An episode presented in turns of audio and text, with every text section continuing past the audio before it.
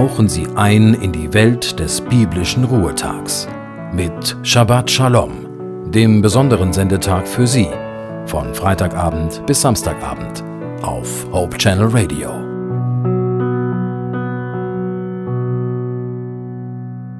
Herzlich willkommen zu Shabbat Shalom, der Andacht zum Sabbatanfang. Mein Name ist Naila Warning und Sie hören Hope Channel Radio. Zum Sabbatanfang möchte ich mit Ihnen über die Sonnenblume nachdenken. Ich weiß, es ist tiefster Winter und der Frühling und die blühenden Sonnenblumen sind noch lange nicht in Sicht. Mich fasziniert die Sonnenblume. Ich sehe vor meinem Auge ein riesiges Feld mit Sonnenblumen. Das warme Gelb, wie sie alle nebeneinander stehen und die Köpfe nach oben recken. Sonnenblumen drehen ihre Köpfe zur Sonne hin. Dazu brauchen sie keine Muskeln. Ihr Geheimnis? Sie bildet einen chemischen Stoff. Der heißt Auxin und kommt nur auf der schattigen Seite der Blüte vor. Er sorgt dafür, dass die Pflanze auf dieser Seite schneller wächst.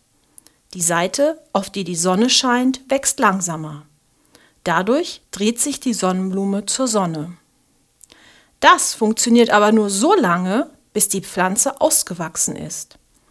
Ist die Blüte erst einmal ganz geöffnet, schaut die Sonnenblume nur nach Osten. Dort geht die Sonne auf. Die Sonnenblume hat einen triftigen Grund, mit ihrer Drehung möglichst viele Sonnenstrahlen einzufangen.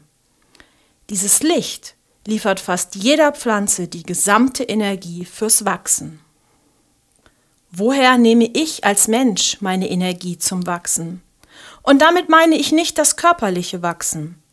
Ich meine das innere Wachsen, das Wachsen meines Charakters, das Wachsen meines geistlichen Lebens, das Wachsen meiner Beziehungen.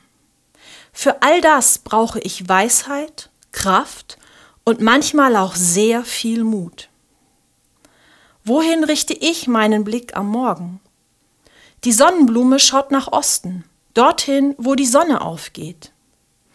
Manchmal wünschte ich mir, dass ich jeden Tag zuerst meinen Blick nach oben, zu meinem Gott richte, zu meiner Sonne, dass ich mir all die Kraft bei ihm abhole, die ich für den Tag brauche, und ich erst dann, gestärkt und voller Energie, in den neuen Tag starte.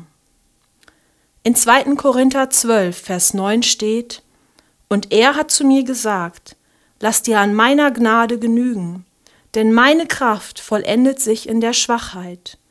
Darum will ich mich am allerliebsten rühmen meiner Schwachheit, auf dass die Kraft Christi bei mir wohne. Shabbat Shalom.